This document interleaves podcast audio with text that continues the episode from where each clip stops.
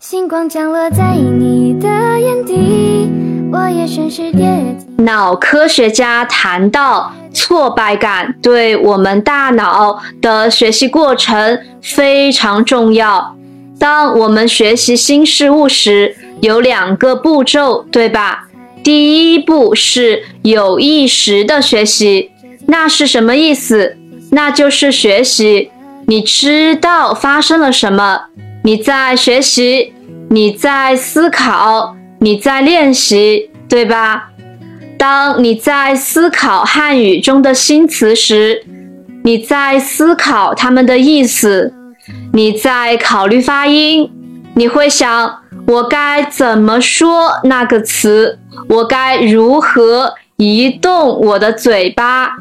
你在考虑语法，你会想。哦，我该如何更改动词？这是有意识的，对吧？或者你只是在听播客，试图理解那个词是什么？这是非常有意识的行为，你非常专注。这只是第一步，而脑科学家所说的就是这样。这实际上是较小的一步。我们大部分真正的学习发生在第二步，这是无意识的。那是当你睡觉、休息、做其他事情的时候，你没有在想它，但是你的大脑无意识的，这意味着你没有注意到它，但你的大脑实际上。正在努力解决这些问题，并长期记住所有这些新信息，这样你就可以真正使用它，对吧？这就是区别。我们知道我们都能记住东西，但使用它是困难的部分，对吧？你可以记住很多词。但是在谈话中，你会忘记他们，对吧？这经常发生在我和足球上。我想我记住了，我学习了一些新方法，然后我去踢，但我做不到。发生了什么？我的有意识的部分，至少在某种程度上我有，但它还没有深入到。我可以真正理解他的地方。现在很酷的是无意识的学习，它的出发点是什么？是什么导致你的大脑无意识的专注一个问题，专注于信息，并试图学习它？挫败感是信号，挫败感告诉你的大脑这是一个问题。我需要解决它，对吧？没有挫败感，你也可以不停的学习，但这很容易。然后接下来你就会忘记它，因为当你睡觉、休息或做其他事情时，你的无意识大脑认为它不重要，不专注于它。你想想看，挫败感就像能源。像电力，它启动了无意识部分。第二步，告诉大脑解决这个问题，对吧？所以这就是为什么你可能会学习一些新词，但你记不住它们，然后你去说话，你忘记了，你感到沮丧。然后你回去复习那些对话。现在你有了挫败的能量，你的无意识大脑会开始思考它，然后你下次会记住那些话，或者可能你需要沮丧几次，可能需要几次。所以这是帮助我们的重要部分。这些部分也是很多脑科学家所说的。你应该试着感到沮丧，不要回避它，对吧？我们大多数人都避免它。我曾经这样做过，直到最近，我认为我的大脑告诉我，如果我感到沮丧，是时候休息一下了。好吧，我做的太多了，现在是时候休息一下，也许可以做些别的事情了。但是脑科学家说要做相反的事情。当你感到沮丧时，多做一些，不要停下来，不要在那一刻放弃，不要停止。当你感到沮丧时，不要休息，这是好的迹象。你的大脑现在正在关注，你的无意识大脑，你的情感大脑现在正在关注，所以多练习，继续前进。继续做你正在做的事情，即使你感到沮丧。你在沮丧时练习，最好的练习是当你感到沮丧和犯错时，而不是当你完美时练习，因为这不太强大。例如，我正在尝试一种新的足球动作。而且我正在慢慢练习，开始记住它是可以的，但我做的很慢，所以我可以做的很完美，对吧？我可以看我的笔记，我可以走得很慢，没有人反对我，这真的很容易做到，没有挫败感。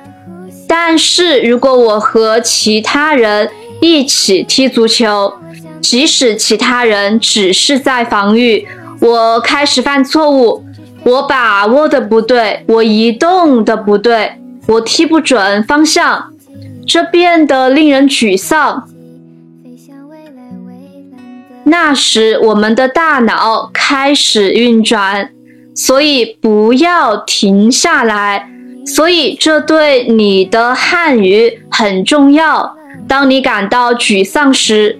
当你正在交谈时，人们不理解你；当你忘记了你的词汇，并开始感到非常烦恼时，当你在听音频时遇到困难，请继续前进，不要在那一刻停止。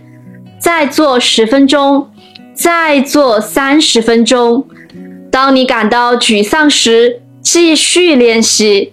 当你感到沮丧、感到压力、感到失望时，不要休息，在那一刻继续前进。所以，这对我们来说是非常不同的。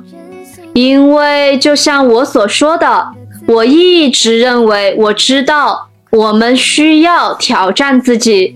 我知道每个人都知道这一点，但我没有意识到的是，当我们感到沮丧时，我们应该继续前进一段时间，然后再升级到下一个层次。这样我们可以精通这个层次。很多人也建议尝试微笑。也许稍微笑一下，可以真正享受挫败感，因为这会告诉你的无意识大脑，挫败感是好的。一开始你可能觉得你只是假装微笑，因为你并不真正享受它。但你可以只是假装你会微笑，虽然你真的很沮丧。因为你犯了错误，你做的很糟糕，你失败了，但你会微笑，你会强迫自己假笑。嘿，这很好，这样你会继续练习，即使你感觉很糟糕。所以一开始会感觉很假，但我们需要在成功之前假装微笑。你一直这样做，最终你会开始享受挫败感，因为你会意识到这是好事。现在你真的在学习，现在你真的在挑战自己。当你开始做得更好，并且感觉良好时，你需要再次感到挫败，这对很多人来说很难，所以这就是问题所在。我们都想感觉良好，所以当我们开始进步并取得成功时，我们希望保持成功，对吧？只是享受一会儿，这样的感觉很好，但我们需要每天都有一些挑战。当新事物变得容易，你必须做一些更困难的事情，这样你会再次感到挫败。现在挫败感对你来说已经不那么难受了，对吧？当你感到沮丧时，你知道这是自己在挑战自己的方式。有的人说，我们感到沮丧和压力，这意味着我们有时需要休息。但关键是，当你感到沮丧时，不要立即休息，继续走一会儿，也许再过十五分钟。也许再过十分钟，也许再过三十分钟，然后休息一下。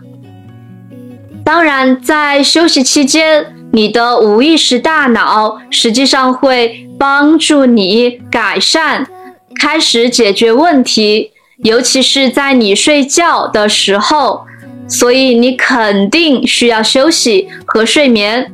关键是。当你感到沮丧时，不要马上停止，这是关键。继续走一会儿，这能看出你在沮丧时能坚持多久。也许一开始你只能再做五分钟，然后也许最终你可以再做十分钟、二十分钟、三十分钟。无论你在做什么。然后，当你休息时，尽量不要想问题，让你的大脑完全休息。所以，这也是一些新的东西。我也仍在努力学习和实践。我的习惯通常是在回家的路上思考每一件事情：我做了什么，做错了什么。什么是好的？什么是坏的？我该如何改进？我在哪些方面遇到了问题？现在我学到了，不要再这样了。所以我会稍后再做。我不会在练习后马上这样做。我会在练习后立即做一些完全不同的事情。这意味着，对于汉语，假设你听了两个小时的汉语，你也说了很多汉语，也许你还是会感到沮丧。也许你正在听一些新的东西，有些东西有一些难或不难，但当你完成汉语听力后，休息一下，不要想汉语，你可以做其他事情。或者做一些完全简单但不想它的事情，你需要完全休息，去做一些运动，或者做一些完全不同的事情。很多人都有跑步或其他运动的经历，你的第一次经历可能非常消极、痛苦，可能你的肌肉受伤，你的呼吸困难。一切都非常不舒服，对吧？但是随着时间的推移，你可以改变这种态度，对吧？你实际上会学会享受这种一开始让你不舒服的感觉，你将学会享受那些不舒服的感觉，并需要它。我现在肯定也是这样的。长期以来，如果我不锻炼，我会感到压力和沮丧。我需要这样做，我需要感受到身体里的疲劳，我需要感受挑战。我喜欢那种感觉，就像我在战斗。我真的很想出汗。我现在觉得这是一种非常积极的体验，对吧？所以我们可以做到，我们可以改善我们看待这些事情的方式。一些看起来不愉快的事情，一些现在看起来消极的事情，我们可以用我们的头脑和时间来改变它，将其视为积极的事情，并真正享受它。即使很难，也绝对有可能。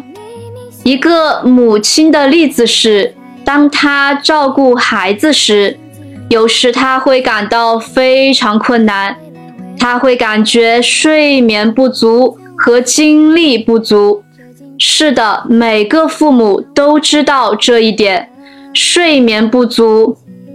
当他二十多岁的时候。如果他必须在早上十点或九点三十起床，他会很累，他觉得太可怕了，因为在大学里，他总是希望课程是十点或更晚。然后他的孩子们改变了这一点，现在他可以随时起床了。总的来说，压力、挫折。不一定是负面的，它不一定会伤害你，它实际上可以帮助你。这很大程度上取决于你怎么看，你给它的定义是什么，你是怎么体验的，你感受到的压力是积极的，它可以帮助你变得更强壮，还是消极的？哦，我讨厌这个，这太可怕了，对吧？这非常不同，即使是完全相同的体验，对吧？一些人正在举重，他们的肌肉感到疼痛和灼热。有的人说：“这太棒了，我的肌肉变得更强壮了。”另一个人说。这太可怕了。然后他继续想，这太可怕了，所有的痛苦都很可怕。我讨厌这个。他们非常不同，但这是相同的压力，对吧？这也适用于心理和学习任何事情。当我们在那一刻不放弃时，我们的思维会打开。并试图找到一些东西，因为他知道这个人不会放弃，他不会逃跑。这正是一种心理上的情况。当你经历痛苦和困难时，如果你继续坚持下去，你的无意识大脑，你内心深处的某个部分，也许是你的灵魂，他们会说。哦，他不会放弃，不会放弃，对吧？所以我们必须找到一个解决方案，不会放弃，不会停止。